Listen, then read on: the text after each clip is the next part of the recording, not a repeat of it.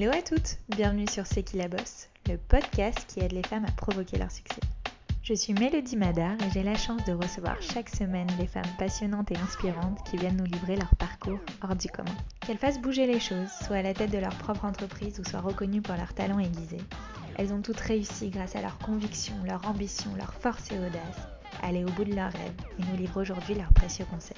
Mais n'oubliez surtout pas, c'est qui la bosse, c'est vous, et ça commence maintenant.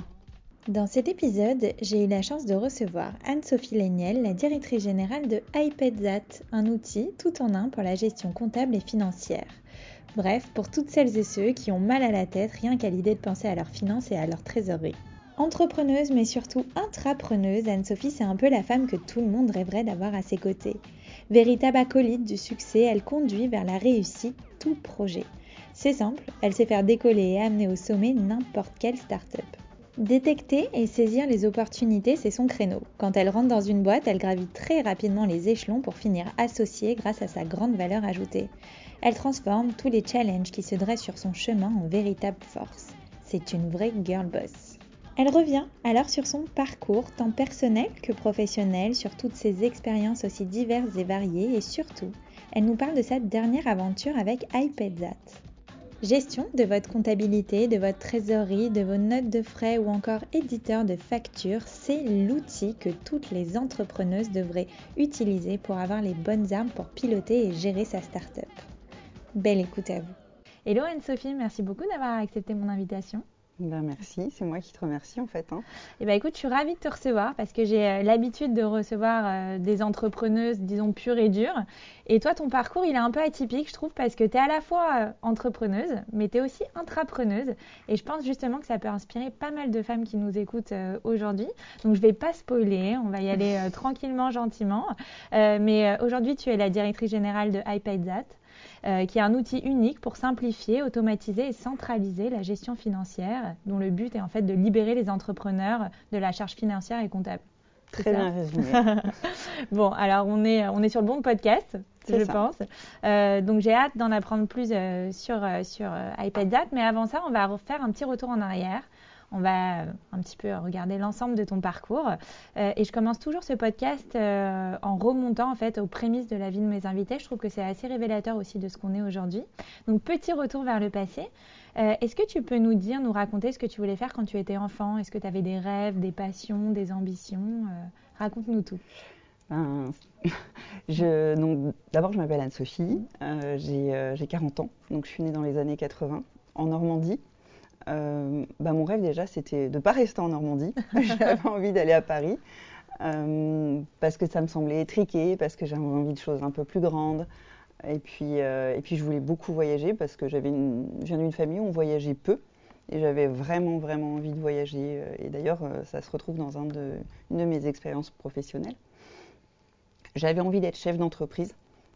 Et là aussi, on peut, ça m'est arrivé à plusieurs reprises. Et euh, j'avais pas d'idée particulière sur ce que je voulais faire, quel métier. Et, je pense que ça aussi, ça, marque ma carrière, c'est que j'ai été assez adaptable. J'ai fait plein de choses. Euh, je, pense que ce qui me caractérise, c'est la curiosité et l'adaptabilité. C'est vrai que c'est pas facile aussi de euh, trouver sa voie, surtout quand on est jeune. Ouais, enfin, je pense que c'est un peu compliqué de savoir euh, tout de suite. Euh, soit on copie un peu le modèle de ses parents, Bien sûr. Euh, soit, euh, soit on va chercher par son expérience propre la manière dont on va se, former. Quoi. Bah, c'est intéressant parce que beaucoup de personnes qui nous écoutent nous disent oui, j'ai pas de passion, je sais pas quoi faire, etc. Mais finalement, la passion, elle se trouve en pratiquant. Finalement. Mmh, je pense. Je pense qu'il faut être curieux, il faut être ouvert. Et moi, ma, passion première, c'est la lecture. Euh, donc j'avais pas besoin, euh, je m'évadais en fait euh, de ma Normandie natale par la lecture. Je viens d'une famille assez modeste de commerçants. donc qui m'ont transmis cette, cette, facilité, cette aisance à parler, à aller au contact des autres et ça, ça m'a rendu service à plein de reprises.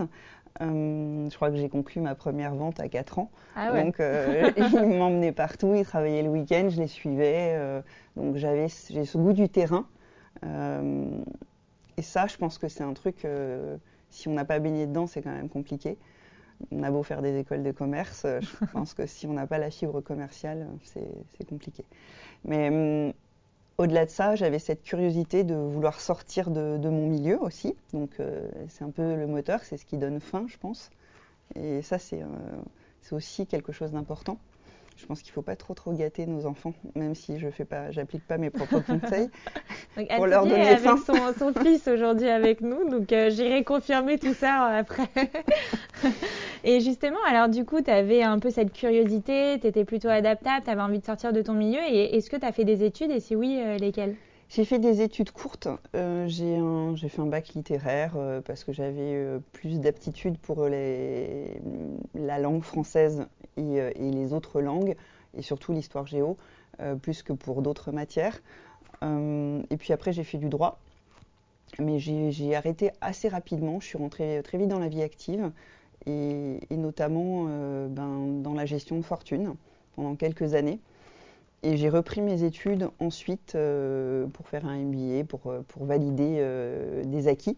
Et puis après, je suis complètement partie euh, en auto-formation sur euh, tous les métiers du marketing et du digital, parce que j'ai vu qu'il y avait une opportunité, que ça m'intéressait, euh, que même si j'ai une aptitude pour la vente, vendre à une personne à la fois, c'est compliqué. J'avais envie de vendre à plein de gens, et la meilleure manière d'adresser un maximum de personnes, c'est par le digital. Et j'ai eu la chance de commencer assez vite, puisque dès 2005, euh, j'ai eu mon, premier site. Ah oui, c'était les prémices. Oui. Ah bah, Pas le Minitel, mais, mais presque. Et donc, bah, c'était euh, stratégie de contenu, et c'était hyper simple à l'époque, parce qu'on bah, on était très peu d'acteurs. Bien sûr. Donc j'ai eu la chance de, de, commencer comme ça. Et, et ensuite, ben, c'est un métier qui évolue très vite. Donc euh, si tu te formes pas régulièrement, c'est compliqué. Donc euh, j'ai continué. Et justement, revenons peut-être euh, pas à pas sur euh, toutes tes expériences professionnelles. Donc, tu fais du droit, mhm. tu t'arrêtes et finalement, tu fais de la... la gestion de fortune. La gestion de fortune. donc, je me forme pareil. en fait, sur le tas Pas sur le tas. En fait, je suis rentrée à la Société Générale. C'était sur un concours. J'ai été la deuxième du classement national. Incroyable. Donc, j'ai eu le droit de choisir. Ils m'ont formée quasiment pendant deux ans à tous les métiers de la finance. Alors que de, base, c'était plus littéraire. Oui, mais, j'ai toujours bien aimé les chiffres. Mais, mais, mais euh, j'avais pas d'allergie aux chiffres. Et d'ailleurs, je suis retombée dedans là avec iPad.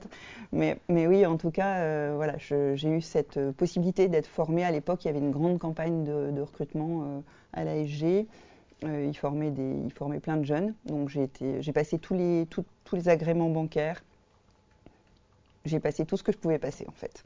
Et à, la fin, à la fin de ce cycle, bah, j'ai compris qu'en fait, euh, j'avais même pas 24 ans, j'aurais des responsabilités à 35 et j'avais pas du tout envie de rester.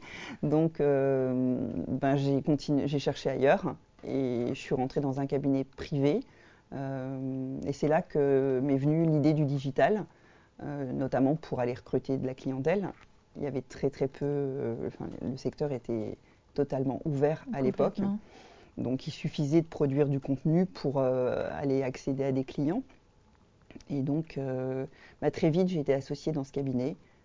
J'ai fait ça pendant quelques années. Waouh voilà. Pendant 9 ans, c'est ça Ouais. C'est énorme.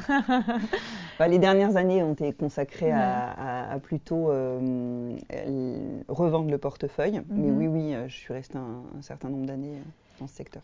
Et justement, en fait, pourquoi tu as décidé finalement de reprendre tes études?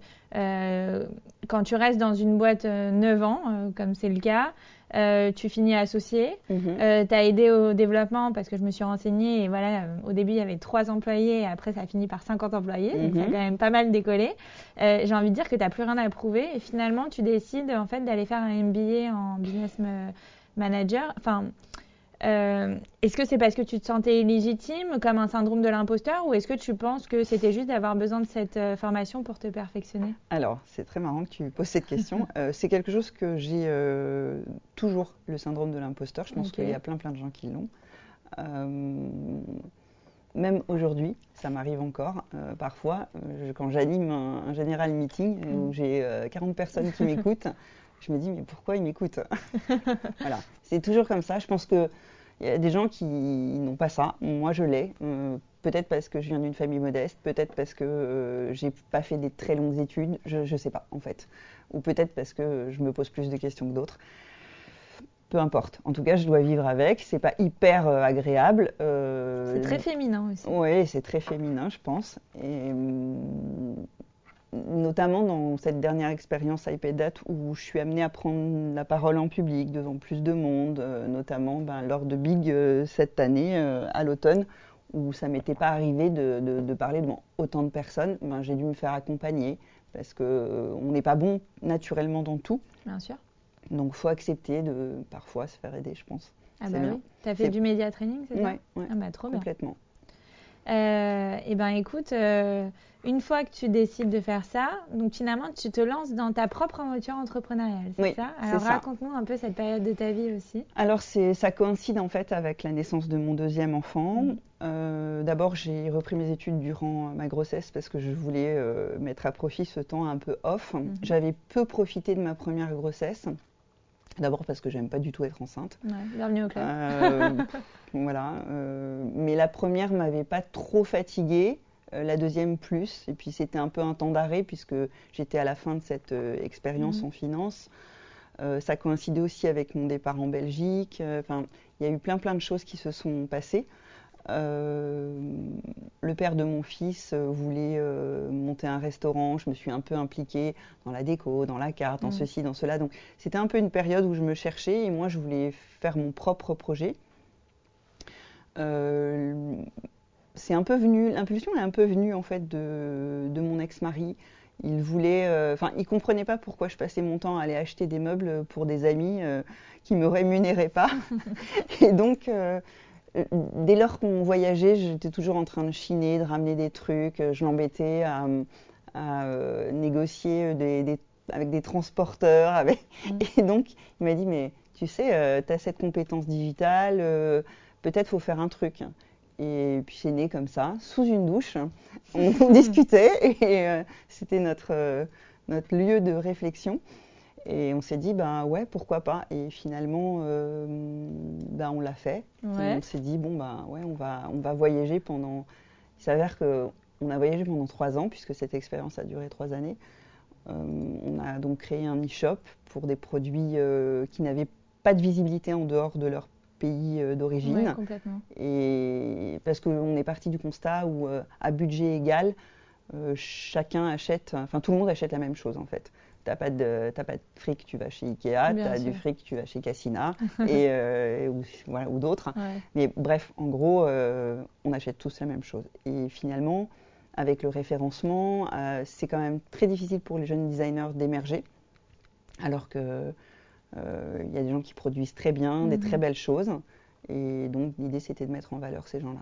Donc en trois ans, on a fait 23 pays. Les enfants étaient petits, c'était possible. on partait 15 jours par mois. Euh, c'est vraiment très cool. Euh, ça a une belle vie. Ouais, ça a été très cool. Mais c'était une expérience professionnelle qui était basée justement sur ce désir de voyage, mhm. d'indépendance, etc. Et euh, moi, j'ai le goût du beau, lui aussi. voilà, c'était un projet dans un instant. On avait envie de le faire, on l'a fait.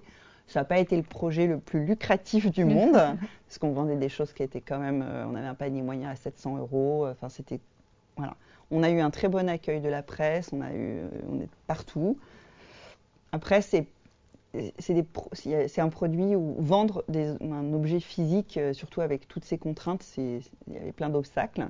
On a essayé de les contourner, mais ces produits, c'est des projets qui sont difficilement scalables.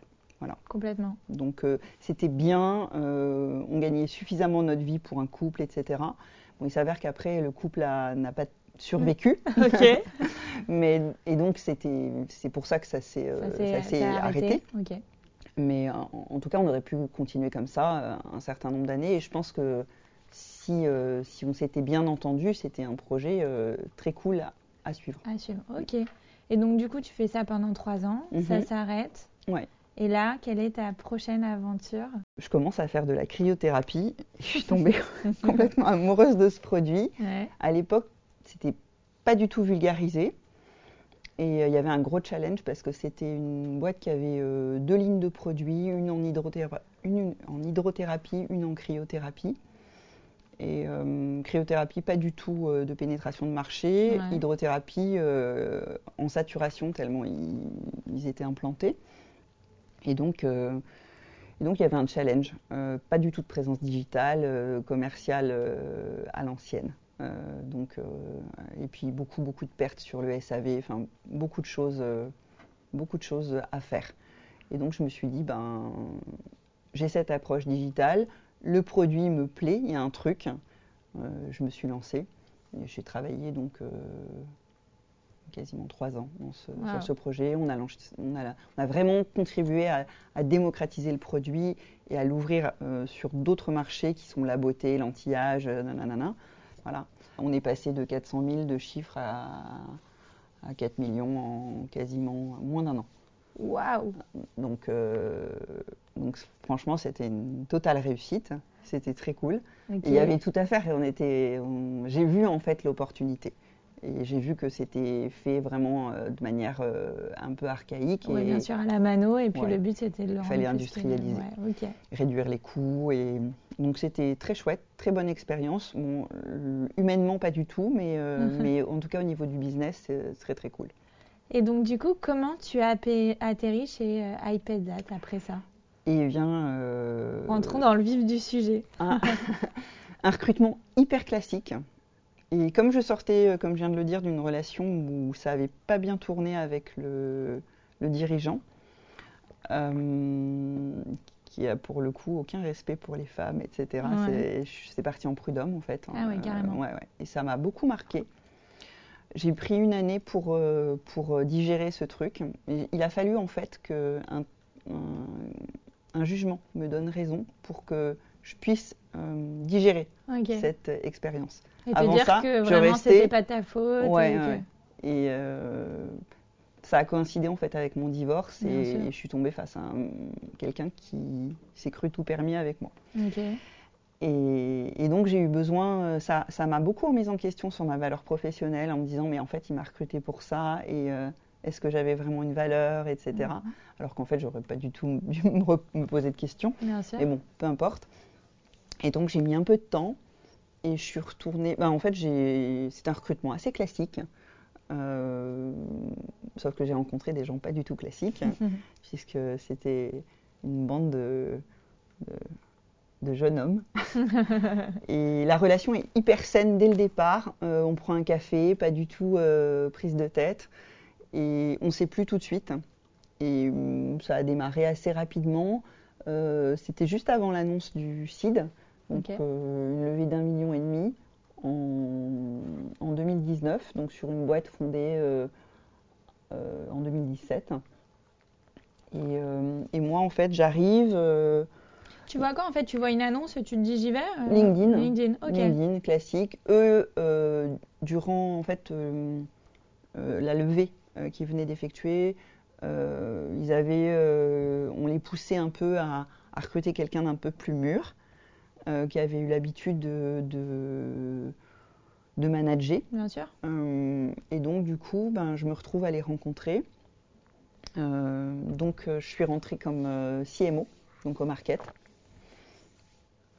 Et donc, à l'époque, un seul produit, euh, donc plutôt une verticale, alors qu'aujourd'hui on, a une suite d'outils donc avec un positionnement très horizontal, euh, entre 9 et 19 euros de facturé euh, mensuellement et une centaine de clients. Voilà. Je suis arrivée, ouais, c'est ça, on faisait 10 000 de, MRR au moment de la levée. Aujourd'hui, on a 3500 entreprises payantes qui paye euh, un peu plus de 60 euros par mois et j'ai l'ambition que ça double d'ici euh, euh, la moitié de 2022. On a 65 000 clients sous licence, c'est-à-dire au travers de partenariats, parce que c'est vraiment ce que j'ai mis en avant pour, pour réussir à, nous étendre. Et j'ai la chance d'avoir rencontré en fait des, personnes très saines qui m'ont donné envie et effectivement, c'est pour ça que ben, c'est possible. Et je suis rentrée en tant que salariée. Aujourd'hui, je suis associée, c'est-à-dire qu'il y a un des cofondateurs qui était là au départ qui est sorti et je suis remontée à sa place euh, grâce à mes associés, mais aussi grâce au fonds qui nous accompagne. Euh, donc, euh, ben, c'est une, une, expérience, je pense que c'est l'une des expériences les plus marquantes de ma carrière. c'est vraiment l'expérience de la quarantaine où on est plus assis, on a plus de recul et on agit. moi qui ai toujours été un peu fonceuse, je suis plus, je, je me tempère davantage. Voilà. Ah, c'est bien pour manager surtout aussi. Mm. Euh, ça. Mm. Exactement. Euh, et justement, en fait, euh, ce qui est fou, c'est que même dans toutes tes expériences, tu quand même as monté les échelons à la vitesse grand V. Euh, tu intègres une boîte en tant que directrice marketing. ensuite, tu deviens directrice générale. Mm. ton parcours, ton parcours montre déjà que dans une startup, bah, il y a des perspectives d'évolution assez rapides. Donc ça, je trouve ça hyper cool. Mais euh, surtout, même quand tu n'as pas créé la boîte, mais que tu as une fibre entrepreneuriale, bah, en fait, euh, tu peux être bah, voilà, une intrapreneuse. Euh, est-ce que tu as des conseils pour toutes celles qui écoutent pour justement gravir les échelons? Comment ça a fait que finalement, tu as réussi, même dans toutes tes expériences, à, à monter au sommet, en fait, d'arriver en tant que salarié et toujours finir en tant qu'associé quoi? Ben, je pense qu'il faut s'impliquer déjà, ça euh, c'est vraiment la base. Et puis si on a envie de contribuer, euh, peu importe euh, qu'on soit à l'origine du projet, qu'on le porte ou, bien qu'on se grève dessus. Et puis je pense qu'il faut vraiment avoir envie de donner de son temps. Moi je sais que quand je suis rentrée chez iPedat, j'ai diminué mes prétentions salariales par deux. Mais par contre je suis tombée vraiment, vraiment amoureuse des fondateurs. Et j'ai vu une opportunité de produit parce que en tant qu'ancien euh, entrepreneur, mhm. j'ai vécu cette pénibilité euh, de la comptabilité au quotidien, le temps que ça te prend, sur ton temps perso généralement, euh, cette pression en fin d'année de devoir faire travailler avec ton, comptable et en fait toi tu n'es pas forcément financière et parfois tu comprends rien, de discuter avec ton banquier, de pas forcément avoir les bonnes infos à lui transmettre mm. parce que tu sais pas, t'es pas hyper à, l'aise avec Excel. Mm c'est difficile. Et donc j'ai vécu euh, tout ça et ça me, ça me rendait légitime et ça me, ça me donnait en fait cette envie d'aider les autres entrepreneurs aussi à, en fait se concentrer sur euh, leur business et, euh, et les décharger de, de, de, tous ces aspects qui sont pénibles.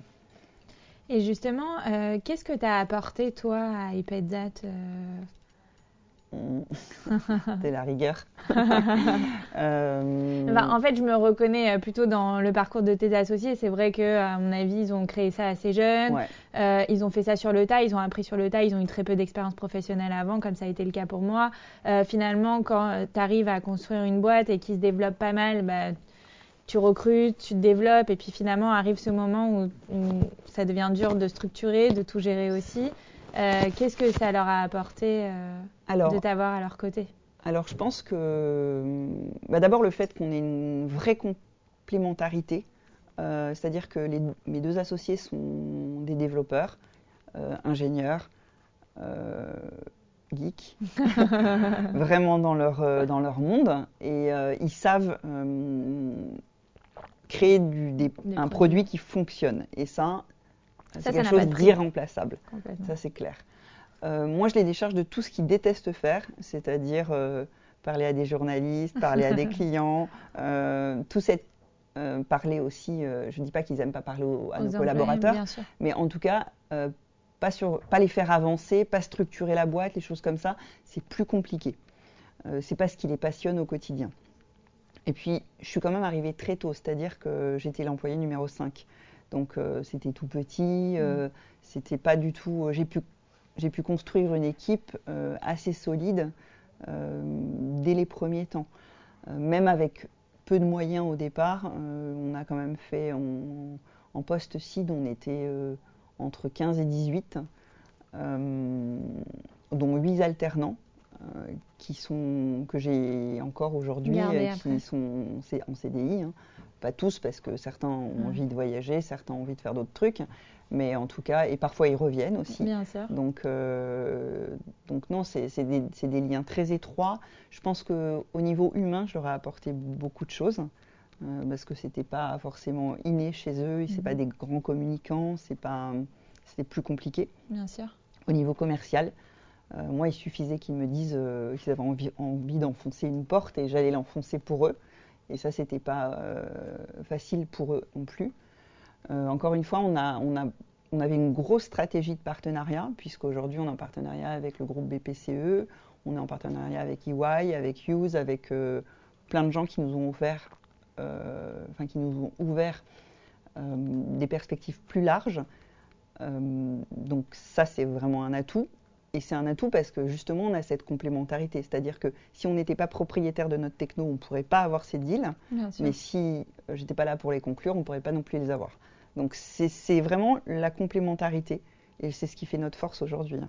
C'est d'avoir euh, tous ces atouts dans l'équipe dirigeante et d'avoir su après nous entourer de gens performants on n'a pas vocation à être une équipe de dingue, enfin très très nombreuse, mhm. parce que c'est pas notre truc. On ne veut pas construire une boîte gigantesque avec une armée de sales. Nous, on préfère automatiser les choses. On veut avoir un produit tellement facile à prendre en main qu'on n'a pas besoin d'un sales pour aller euh, le vendre. parce que c'est pas mon but mhm. dans la vie d'avoir une, boîte où on est 300. Ce c'est pas c'est pas ça.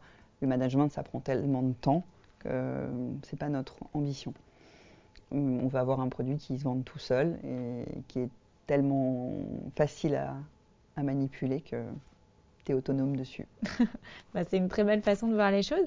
Euh, ce que j'aime beaucoup chez toi, c'est que tu es un peu la reine du développement.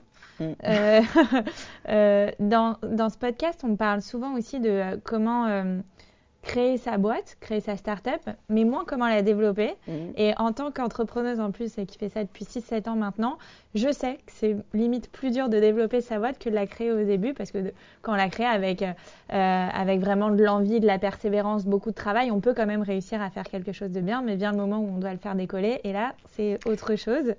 Euh, bah, tu as fait décoller euh, le gestionnaire de fortune avec lequel tu étais, euh, voilà. ensuite tu as, fait, bah, as intégré, intégré CryoJet, c'est ça, CryoJet. Euh, et pareil, tu l'as fait devenir leader sur le marché français. Et là, maintenant, tu fais la même chose avec iPadzat. Euh, quel est ton secret en fait pour développer des startups? Est-ce que tu as des conseils vraiment concrets à nous donner euh, pour structurer une boîte quand on se lance dans l'entrepreneuriat et qu'on est au moment du développement finalement? Alors tout d'abord, c'est bien, que, bien que tu dises ça parce que je pense que avoir une bonne idée, c'est cool.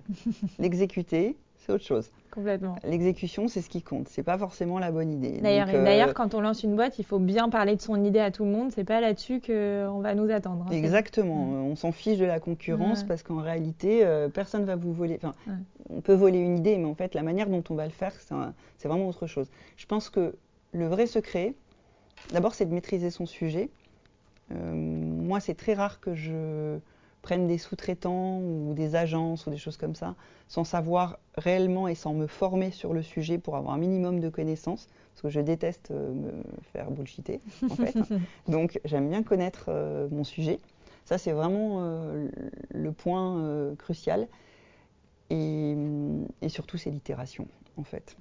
on se trompe tous, tout le temps. nous trois, Jean-Pierre, Sébastien et moi, bah, on se trompe tous les jours, je pense.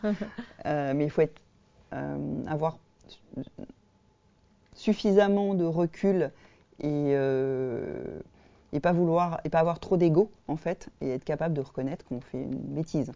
Euh, par exemple, j'ai un, point en tête. Quand je suis arrivée chez iPedat, on adressait plutôt des micro-entreprises et on, on, avait un tarif assez bas. en réalité, même 9 euros, ces gens-là avaient du mal à les payer. Euh, la crise Covid, elle a accéléré euh, la, on va dire, la fragilité des toutes petites boîtes et des, et des, et des auto-entrepreneurs, on va dire, des freelances. Euh, très vite, on s'est dit qu'on on avait fait un mauvais choix et qu'en en fait, il fallait adresser des boîtes plus grosses. Et, donc, il faut être capable de se dire, bon ben voilà, là, j'ai pas construit le bon, le bon truc, on va, on va, on va faire autrement euh, et, ça marche. Et là, la preuve, c'est que ça a marché. Bah, génial. Et justement, quelles sont les, offres et les, euh, et les, tarifs de iPayzat euh, pour qu'on ait une idée? Enfin voilà, il y a beaucoup d'entrepreneuses qui nous écoutent. quelles sont concrètement bah, les choses qu'apporte iPayzat à un entrepreneur? Et, et, quelles sont, enfin sur quelle gamme de tarifs on se situe? Alors ça commence à 49 euros par mois. Euh, ça, va, euh, ça peut varier, ça peut aller jusqu'à 129 suivant les besoins et la taille d'entreprise. C'est pas, pas, pas, très énorme du non, tout. Non, pas du tout. L'idée, c'est pas de, de c'est d'autant cette raison, c'est pour ça qu'on a fait une suite d'outils pour éviter de multiplier les abonnements à différents outils. Et on pouvait se le permettre justement parce que j'ai des associés euh, qui, sont, euh, qui sont des ingénieurs. On est propriétaire de notre techno. On n'achète pas des services et on les agrège pas ensemble. Donc ça, c'est un premier point différenciant. Euh, le service qu'on a, construit, en fait, c'est vraiment une suite d'outils de tous les indispensables pour la gestion financière et comptable de la boîte. Donc, en gros, on a un premier, euh, une première brique produit qui automatise la récupération des pièces comptables là où elles se trouvent. Ça veut dire que c'est pas un drag and drop hein, l'automatisation. Mhm. C'est vraiment tu rentres tes logins une fois et on va chercher euh, dans ta boîte mail, dans la boîte mail de tous tes collaborateurs euh, qui reçoivent des factures dans tes espaces fournisseurs, tu sais, ces gens qui ne t'envoient jamais leurs factures parce qu'ils veulent que tu ailles sur leur site. et puis, euh, on a une application pour toutes les facturettes papier. Tu sais, tous ces cafés et ces restaurants que tu payes et dont tu oublies les notes dans tes poches qui passent à la machine. Ben là, en fait, on t'incite par des rappels, puisque chaque transaction doit être associée à une pièce on t'incite à les rentrer euh, dans, le système au jour le jour et tu peux déchirer tes, petites facturettes. D'accord, ne pas oublier de les faire parce que moi dans mon porte-monnaie j'en ai une tonne. Ouais, ouais, bah, je Mais j'ai une question, est-ce que c'est relié à, est-ce que vous avez votre propre carte de crédit ou, ou non? Tu me spoil là. Ah pardon, ça va venir, ça va venir. Donc en fait voilà, là, là tu as géré tous tes, euh, tous tes achats. Évidemment, on te permet d'éditer tes factures de vente, on te permet de relancer automatiquement tous les gens qui ne t'ont pas payé, parce que c'est le problème de la TPE-PME, tu sais, les problèmes de trésorerie. Euh, ensuite, effectivement, euh, on va te permettre de régler tes factures directement, donc on est en lien avec euh, toutes les banques, etc. pour être sûr et certain d'avoir bien fait ta comptabilité, en fait, il n'y a qu'une chose qui puisse faire foi, ben, en fait, c'était transactions bancaires. Donc, on va vérifier, on fait de la réconciliation, c'est-à-dire qu'on vérifie automatiquement euh, si à chaque transaction correspond une pièce. Donc, ton comptable arrête de te harceler parce que euh, ben, tu, fais, tu fais le truc, euh, tu, tu t'es engagé sur le produit et tu vois toi-même si c'est fait ou pas. Donc voilà, et puis on va générer les écritures comptables que tu vas envoyer directement, euh, que ton comptable va pouvoir récupérer directement sur la plateforme. Et justement, j'ai une question concernant les comptables parce que je sais que en tout cas les anciens c'est un peu archaïque et ils ont vécu euh, euh, tout leur métier sans le digital et peu à peu ils essayent euh, bah, d'intégrer des outils, etc. Donc en général, euh, même quand tu es une start-up et que tu as envie d'intégrer un outil, il faut quand même que son comptable il ait bien envie de l'intégrer aussi. Est-ce qu'ils sont plutôt à l'aise? Est-ce que vous êtes allé les chercher aussi les, comptables et les former dessus? Comment ça s'est passé? Alors ça, c'est une vraie découverte. Nous, on, d'abord, on a co-construit le produit avec des experts comptables. On a même des experts comptables qui sont investisseurs d'IPDAT. Ok. Euh, on n'a pas d'expert comptable en interne, c'est-à-dire qu'on a la volonté qu'IPDAT reste un outil simple de vulgarisation de la comptabilité, plutôt un portail d'échange et de collaboration qu'un outil euh, fabriqué par des experts comptables, qui serait trop complexe et sur laquelle on n'arriverait pas à engager le client. Et c'est ce qui fait vraiment notre différence, parce qu'on n'est pas un gros éditeur de logiciels euh, type CJ, SAP, nanana. On est vraiment, on est un outil pour les entrepreneurs, créé par des entrepreneurs. Et au contraire, euh, on a découvert un nouvel axe de commercialisation assez vite d'ailleurs, euh, puisqu'on fait euh, plutôt de l'évangélisation avec les experts comptables. C'est-à-dire qu'à chaque fois qu'un client devient client iPad on contacte son expert comptable et on le forme sur le produit. Et très vite, en fait, l'expert comptable se rend compte qu'il a un intérêt puisque son client est beaucoup plus engagé et beaucoup plus actif sur sa comptabilité il connaît mieux ses chiffres puisqu'on a un outil de visualisation de la trésorerie. Il est plus à l'aise, il peut anticiper avec son banquier, il, peut, il est moins euh, dans l'obscurantisme. Il n'attend plus les situations, il est en temps réel, ça c'est important. Et donc généralement, l'expert comptable se rend compte qu'il a un bénéfice, lui aussi. Et, si on a bien fait notre job, et ben, il a envie de déployer au sein de son cabinet. Dans un premier temps, souvent sur ses clients les plus on va dire, euh, récalcitrant. Et puis très vite sur toute la totalité des cabinets. Aujourd'hui, on a 100 cabinets partenaires. Et comme on grandit, là on a 4 ans, au début, c'est vrai que ça a été un peu difficile euh, en termes de notoriété. Ils attendaient qu'on fasse nos preuves, etc., parce qu'on mhm. était des, gamins. Bien sûr. Euh, maintenant, ça va beaucoup mieux. On, a, on, mesure vraiment un gain de notoriété avec les experts comptables et, euh, donc, ben, on travaille main dans la main avec eux. On n'a pas du tout vocation à les remplacer. Au contraire, on les aide et puis, on va dire que ben, la pandémie, elle a plutôt accéléré euh, les outils digitaux. Complètement. Donc, nous, ça nous a plutôt euh, servi. servi. Bah, très bien. J'adore, moi, avoir des entreprises qui mm. ont pu bénéficier de cette euh, période de crise sanitaire. Bah, elle, a, elle, a, vraiment fait ouvrir les yeux, on va dire, et aux entrepreneurs et, aux experts comptables qu'il fallait plutôt collaborer de manière asynchrone sur des outils collaboratifs, plutôt automatiser les choses. Et on, a vraiment vu un engagement sur la plateforme euh, différent pendant cette pandémie. Franchement, c'est génial parce que alors j'utilise pas l'outil en toute transparence, mais en fait, euh, euh, plus j'avance dans mon aventure entrepreneuriale, plus évidemment on se développe et plus on structure et on essaye d'automatiser un peu tous ces process qu'on faisait en, général à la mano. Voilà. Et en fait, j'avoue que j'utilise plein de logiciels différents. Vois, Agicap pour la trésor. Euh, Spendesk pour la gestion euh, des notes de frais, des, dépenses, voilà. Et euh, Payfit aussi pour la partie comptable. Alors Payfit, on a une intégration avec eux, c'est-à-dire que tu vas pouvoir récupérer tes salaires, etc. Enfin, il n'y a, aucun souci. et effectivement, ben, dans notre offre, on a un produit équivalent à celui d'Agicap avec bah, des angles d'attaque un peu différents parce qu'on a notre patte aussi, hein, on a notre manière de gérer la trésor. Et, euh, Spendesk, euh, bah, très très rapidement, on va être sur le même, euh, sur le même registre parce qu'aujourd'hui, on a cet aspect note de frais, c'est-à-dire que tu utilises tes cartes bancaires classiques et on fait soit du remboursement parce que c'est une avance, soit c'est payé par une carte de société. En tout cas, on fait ça. Et, mais très très vite, effectivement, d'ici, on va dire, troisième trimestre 2022, on a ambition d'aller sur euh, la carte, une carte IP Date. Donc euh, on sera complètement dans ton scope, tu pourras devenir cliente. Ah bah, franchement, avec grand plaisir, parce que en fait, ce, qui, ce que je trouve ça impressionnant pour toutes celles qui nous écoutent, c'est que c'est surtout le tarif aussi qui est mm. associé, parce qu'en général, je ne vais pas dire à peu près les tarifs de chaque outil que j'utilise, mais il y a parfois des abonnements qui sont à plus de 300 euros par mois, mm-hmm. sachant que j'en ai 3-4. On n'est plus du tout sur... Non, non, mais c'est tout à fait, tout à fait le but. Alors d'abord, c'est ce que je te disais, on peut se mm-hmm. le permettre parce que on on crée, on est, propriétaire de notre techno. Et en plus, on avait vraiment euh, cette euh, volonté d'adresser la TPE-PME qui n'a pas forcément les moyens de superposer des abonnements en, tout genre. Et donc, on voulait ce positionnement plutôt euh, bon marché, enfin en tout cas raisonnable, parce qu'on pouvait se le permettre.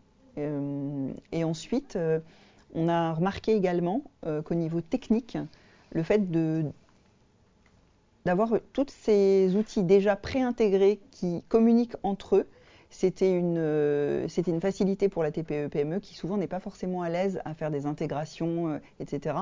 Et puis quand tu superposes les outils, ça veut dire aussi que tu as une surmanipulation, c'est-à-dire que euh, dans iPadDate, tu vas bénéficier toute ta compta qui est ta compta légale, c'est-à-dire regrouper tes pièces comptables.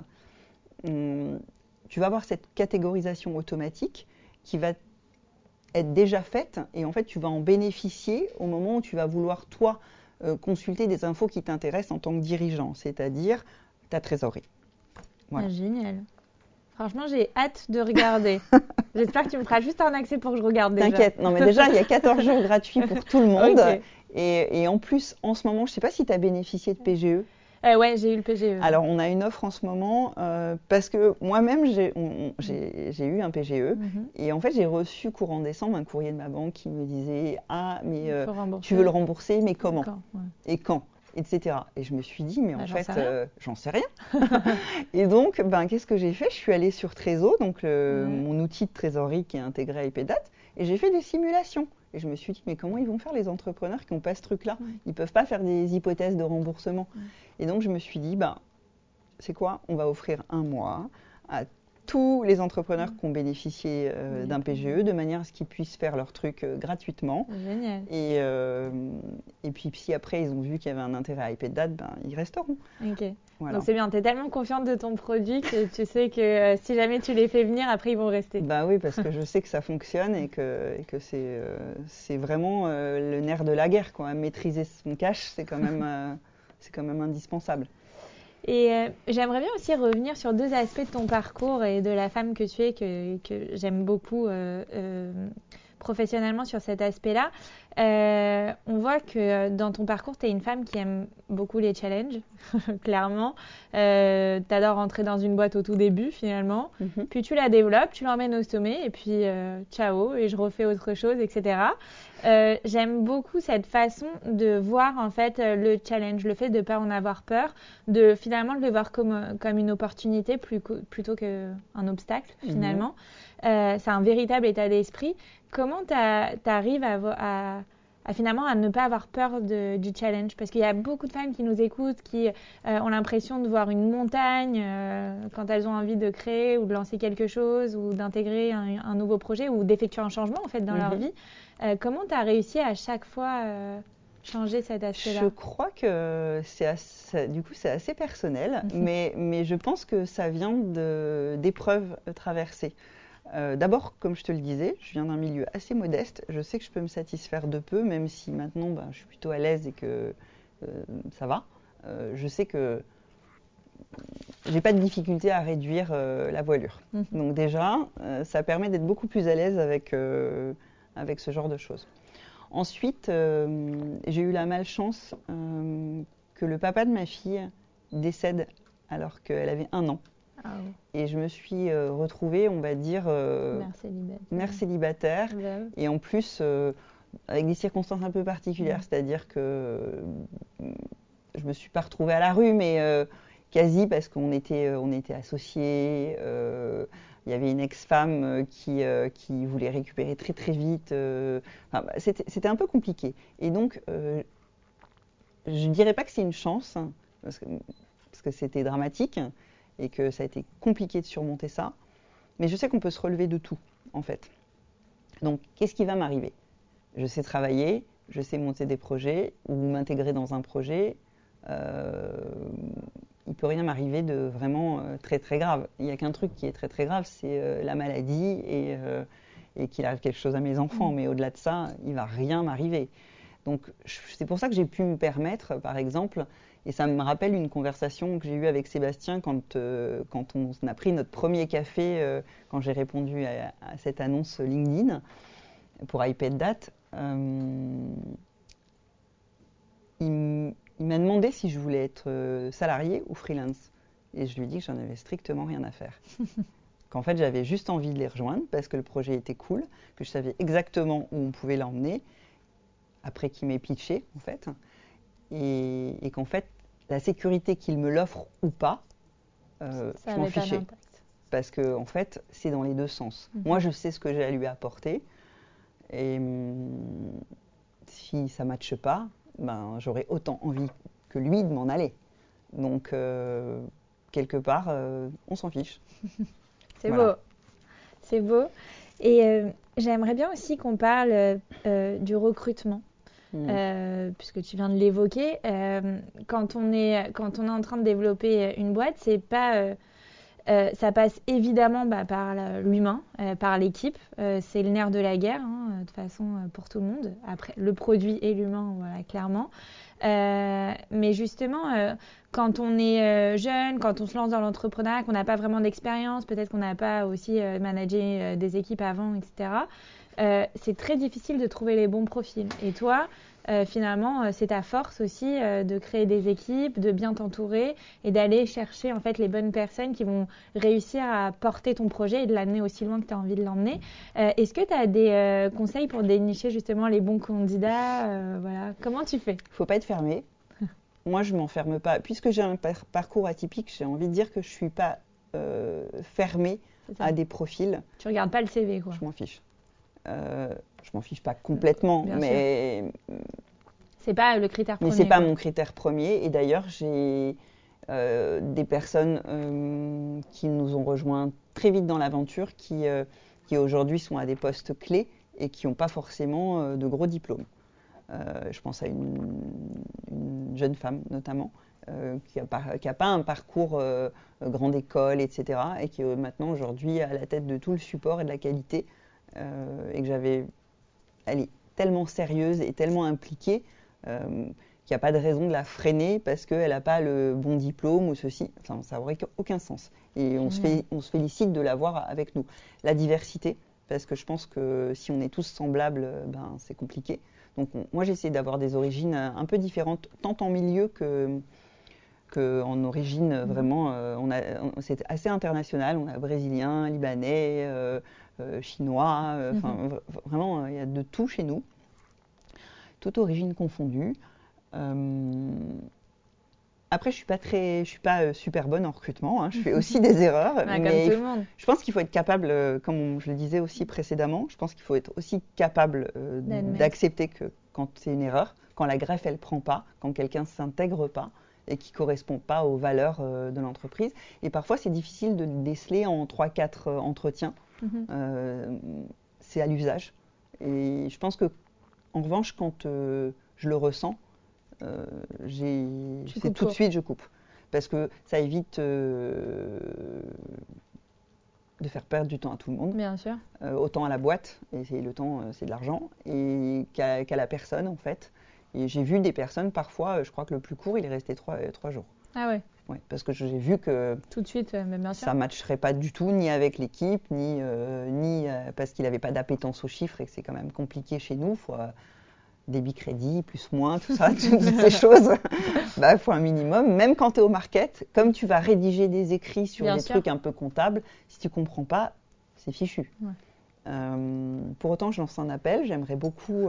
on a recruter des femmes, euh, mm. c'est possible, la finance, mm. tout ça. Euh, on n'a pas beaucoup de candidatures. Euh, j'avoue que faire de la discrimination positive régulièrement, mm. parce que j'aimerais bien avoir plus de femmes mais on attire moins que toi, par exemple. Oui, alors moi, il n'y a que des femmes, mais inversement, j'ai le même problème que toi, mais à l'inverse, c'est-à-dire que je n'ai aucun homme qui postule et que nous aussi, on aimerait aussi avoir des hommes parce que je pense que euh, voilà, il pourra apporter beaucoup euh, aussi et donner une autre vision parce que nous, notre but, c'est toujours mettre en valeur les femmes sans jamais évincer les hommes. Donc, J'aurais vraiment aimé avoir des hommes, mais mhm. pareil, euh, c'est un secteur qui n'attire moins. Non, bah, moi, j'attire pas les femmes. voilà, c'est comme ça. en tout cas, l'appel est lancé. J'aimerais beaucoup avoir des femmes, et surtout à des postes clés, en fait, parce que c'est toujours. J'aimerais bien qu'on sorte du cliché où euh, les filles euh, au market, euh, les filles community manager, les filles au support. c'est un peu fatigant, quoi. J'aimerais bien qu'on ait des filles développeurs. Voilà, ça serait, ça serait bien. En tout cas, nous, on en a une de filles développeuses. Ah, bah, moi, j'en avais une, je l'ai perdue et je voulais partir dans le sud. Je n'ai pas pu la ah. contenter. bah ouais, je comprends. Mais autrement, oui, pour le recrutement, ben, c'est compliqué. C'est la plus grosse partie du, job. Et là, on a passé un, cap différent. C'est-à-dire que les premiers, la première, la core team, euh, j'ai envie de dire que je les faisais beaucoup avancer euh, à l'affect. Mhm. Parce que j'ai créé des liens très forts avec certains et que j'étais un peu dans un rôle de maman parce que j'avais que des vraiment des très jeunes. J'ai beaucoup d'alternants, beaucoup de, beaucoup de jeunes mhm. qui aujourd'hui sont en train de prendre leur envol et qui sont en CDI avec des mhm. responsabilités. C'est très chouette. Euh, je regrette de ne pas réussir à créer le même lien avec tous ces nouveaux, puisque maintenant, on va, d'ici, je pense, fin janvier, on va atteindre les 50 collaborateurs. Ah ouais c'est difficile. J'ai l'impression qu'il y a comme un éloignement. J'essaie de faire quand même euh, des one-to-one avec eux, de passer du temps, euh, de leur transmettre les mêmes astuces sur le produit, mes arguments de vente, parce que j'ai été la première vendeuse en fait mmh. d'iPad Date. Euh, j'essaie, mais c'est vrai que c'est moins possible. Bien sûr. donc, il ben, faut mettre en place des process. C'est un autre management qui est en train de s'instaurer. Et puis aussi, c'est de la délégation, c'est-à-dire que bah, cette core team que j'ai formée euh, détient aujourd'hui aussi ce rôle de manager, euh, alors qu'ils sont tout jeunes. Donc euh, j'essaie de les faire coacher pour qu'ils apprennent. Ouais, c'est intéressant. Parce, que c'est pas donné à tout le monde bah, de manager une équipe, ça s'apprend. Mm. ouais, ça s'apprend. Il faut être ferme et bienveillant. Il faut. parfois, j'ai remarqué que les jeunes managers sont même plus durs que moi, en mm. fait. par vrai. respect pour moi, souvent, mais c'est maladroit. Ouais, c'est un peu maladroit et donc il faut apprendre à prendre un peu de recul, à être moins. Voilà, c'est. Mais c'est tout l'enjeu de tout ce qui se passe. Bien sûr. Et tu parlais du fait euh, que tu étais un peu comme une mère, mais tu es maman aussi euh, dans la vie. Donc tu es maman de deux enfants. Oui, je suis maman de deux enfants. Comment C'est le plus difficile des métiers. Et comment tu fais justement pour euh, gérer tous ces aspects-là de ta vie, ta vie de femme, ta vie de maman, ta vie d'entrepreneuse, d'intrapreneuse, de businesswoman Est-ce que ça va ou c'est le bordel? C'est le bordel. c'est grave le bordel, c'est très dur. Bah, D'ailleurs, c'est pour ça que je suis venue avec mon fils ce matin. c'est que les cours ont été annulés aujourd'hui. Voilà, il a 11 ans. Qu'est-ce que je fais? Euh, J'aime pas, le podcast. J'aime pas le laisser toute la journée à la maison. Euh, bon, ben, j'ai une fille de 14 ans. C'est, je oh, pensais que ouais, je pensais que le 0 à 3 c'était le plus difficile. Non, non, non. Et là, je suis en train de vivre euh, pire. Ah, merci de me rassurer. Je suis je ne sais pas quand elle rentre. Elle se met en mode avion. Euh, donc euh, voilà. Et je la cherche généralement de 15h30 à 18h. Énorme. donc j'ai tout essayé, les applis de géolocalisation. je ne sais plus quoi faire. C'est un appel à la technique. si on peut ah. m'aider. Non, il n'y a pas de. C'est le plus dur. En vrai, euh, c'est la start-up, l'entreprendre, tout ça, c'est rien du tout. Comparé à ça. Hmm. avoir une. Euh, je suis largement pas un bon exemple. J'en hmm. suis à mon deuxième divorce, là. Euh, je suis pas du tout. C'est difficile de tout concilier, en fait. Bien sûr. Hmm. Et. Les expériences professionnelles que j'ai pu avoir quand ils étaient tout jeunes, j'ai la place et le rythme que j'avais étaient plutôt central, c'est-à-dire que tout était autour du bébé, parce que j'avais pas envie de passer à côté de ça, et que je pense que le 0 à 3, euh, si tu crées pas le lien, euh, c'est mort. Mm. Donc euh, c'était hyper important. Et maintenant, j'ai pas, j'ai pas envie de dire que je les délaisse, mais j'essaie de quand même cette expérience en tout cas, ce que je vis chez IP Date, c'est hyper important pour moi. Et je sais que euh, j'ai 40 ans, c'est, je ne pourrais pas refaire ça. Euh, ça demande beaucoup d'énergie. Et je pense qu'ils sont en âge de comprendre qu'il faut aussi me donner un peu de temps pour moi. Donc c'est plus dans l'équilibre maintenant. Ok. Euh, voilà. C'est normal.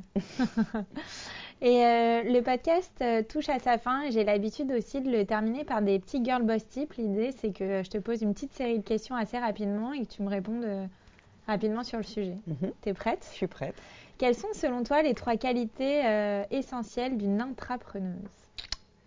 Euh, Savoir prendre des décisions rapides, adaptabilité et, et plutôt euh, ne pas être dans le conflit en tout cas. Essayer d'être assez consensuel. Ok. Que dirais-tu à ton toi plus jeune? Si aujourd'hui tu devais parler à Anne-Sophie de 15 ans, qu'est-ce que tu lui dirais maintenant avec le recul? Sois patiente. Calme-toi. ah bon? Tu lui laisserais pas sa fougue qu'elle avait euh, Non, il y a des trucs, je, je, me serais bien passé de les faire quand même. On peut pas tout dire ici, mais, mais oui, calme-toi. ok, intéressant. Hmm. C'est ce que tu dirais à ta fille aussi là maintenant? Hmm. Il y a mon fils qui me souffle de ne pas se marier. je suis en plein divorce, hein, donc. Euh. Et quelle est ta définition du succès? On sait que le succès, c'est vraiment propre à chacun et chacune, et chacun a sa propre définition du succès. Euh, le succès par Anne-Sophie, c'est quoi? Je pense que au-delà, euh, alors ce que, je, ce que je viens de vivre ces derniers mois, cette levée et ce que j'ai pu en retirer en termes d'émotions, etc., c'est un truc que j'avais jamais vécu. Et c'est même pas comme vendre une boîte ou ceci, c'est vraiment un truc qui est grisant et c'est trop cool et j'ai trop hâte qu'on reparte en levée. Ça, c'est un premier point. Mais c'est qu'un aspect. Je pense que voir évoluer euh, ces jeunes, euh, c'est finalement un des trucs qui me contente le plus parce qu'en fait, euh, ok, on va revendre iPad à une certaine mm. échéance, c'est ok, ça va arriver, on le sait. mais en fait, l'ancrage que ce que je vais leur laisser, la transmission, c'est hyper important. Et un dernier point, euh, ce que m'a appris euh, toutes ces années, Euh, et ce qui, finalement ressort de toutes les épreuves et toutes les réussites, etc., c'est que être en paix avec moi-même. J'adore maintenant. J'étais toujours dans l'activité, dans l'action. Et maintenant, j'aime de plus en plus passer du temps avec moi. Mhm. Et je me trouve d'excellente compagnie. J'adore. Et, et j'aime avoir du temps pour moi maintenant. Et ce n'était pas du tout le cas avant. Bah, c'est marrant parce qu'il y a beaucoup de personnes, quand on se lance euh, corps et âme dans un projet euh, professionnel, on a l'impression qu'il faut justement euh, mm. travailler nuit et jour pour ça, alors que finalement, il faut plutôt un peu se préserver, euh, aussi s'accorder des temps pour soi. La bonne balance, mm. c'est le bon équilibre et je pense que là, ben, j'arrive à un moment de ma vie où j'arrive enfin à trouver cet équilibre-là. C'est pas, c'est une des choses les moins évidentes, je pense, dans, dans, dans le fait d'entreprendre. Là, les trois dernières années, euh, j'avais jamais décroché complètement mm. d'iPad, c'est-à-dire ne pas regarder mon Slack, ne pas mm. euh, ceci. Et bien là, cet hiver, au, au mois de décembre, j'ai pris trois semaines et euh, déconnecté. Et sur les trois semaines, j'ai déconnecté deux semaines. C'est beau. Voilà. Et je suis contente. Je suis revenue avec 3000 mails de retard, mais je m'en fous. et justement, euh, dernière petite question. Euh, tu l'as évoqué, vous avez fait une dernière levée en septembre de 8 millions d'euros. Donc déjà, bravo. C'est quand même énorme. Et quels sont vos futurs projets justement avec iPadZat Qu'est-ce que vous allez faire de cet argent? Comment vous allez développer la boîte? Ben, Déjà, c'est pour ça que j'ai eu peu de temps personnel mhm. cet été. J'ai dû recruter une vingtaine de personnes pour doubler l'équipe, puisque l'idée, c'est d'accélérer en France. On a multiplié par 10 nos budgets d'acquisition. On veut vraiment se positionner comme le leader de, euh, l'outil euh, pré-comptable et financier pour euh, la TPE-PME. Et puis, on est également en train de s'internationaliser, puisque comme on a un outil de vulgarisation, on ne rentre pas dans la mécanique de la comptabilité de chaque pays, donc toutes les spécificités. On a une facilité pour l'expansion. Donc là, on a ouvert l'Espagne, on va ouvrir l'Italie, le Benelux, et très tôt, on va, on va partir sur UK et, Allemagne. Donc euh, l'idée, c'est vraiment d'aller, euh, et c'est ce qui va euh, motiver une prochaine levée généralement normalement. Bah, magnifique. Eh ben écoute, euh, le temps file, Anne-Sophie, et le podcast touche à sa fin. Et j'ai l'habitude de le terminer aussi toujours de la même manière. Est-ce que tu as un dernier conseil que tu pourrais partager à toutes celles qui nous écoutent? Je ne sais pas, une citation, un mantra, quelque chose qui t'anime au quotidien et que tu pourrais nous partager? Pas, pas une citation, mais en tout cas, juste se faire confiance, faire confiance à son instinct. Je pense que et accepter de se tromper. J'adore. C'est vrai que ça revient toujours, écouter sa petite voix intérieure. Mm, elle ment rarement. Merci mille fois pour euh, ton temps. Ça a été un plaisir d'échanger avec toi. Et, non, euh, c'est moi qui te remercie. Tu as un super parcours en tout cas. J'espère. En tout cas, il m'a bien boosté et inspiré. J'espère que ce sera le cas bah, pour toutes celles qui nous écoutent. Merci pour ta bienveillance. Voilà les filles, mon épisode avec Anne-Sophie est maintenant terminé. Quant à nous, on se retrouve très vite la semaine prochaine pour un nouvel épisode du podcast C'est qui la bosse?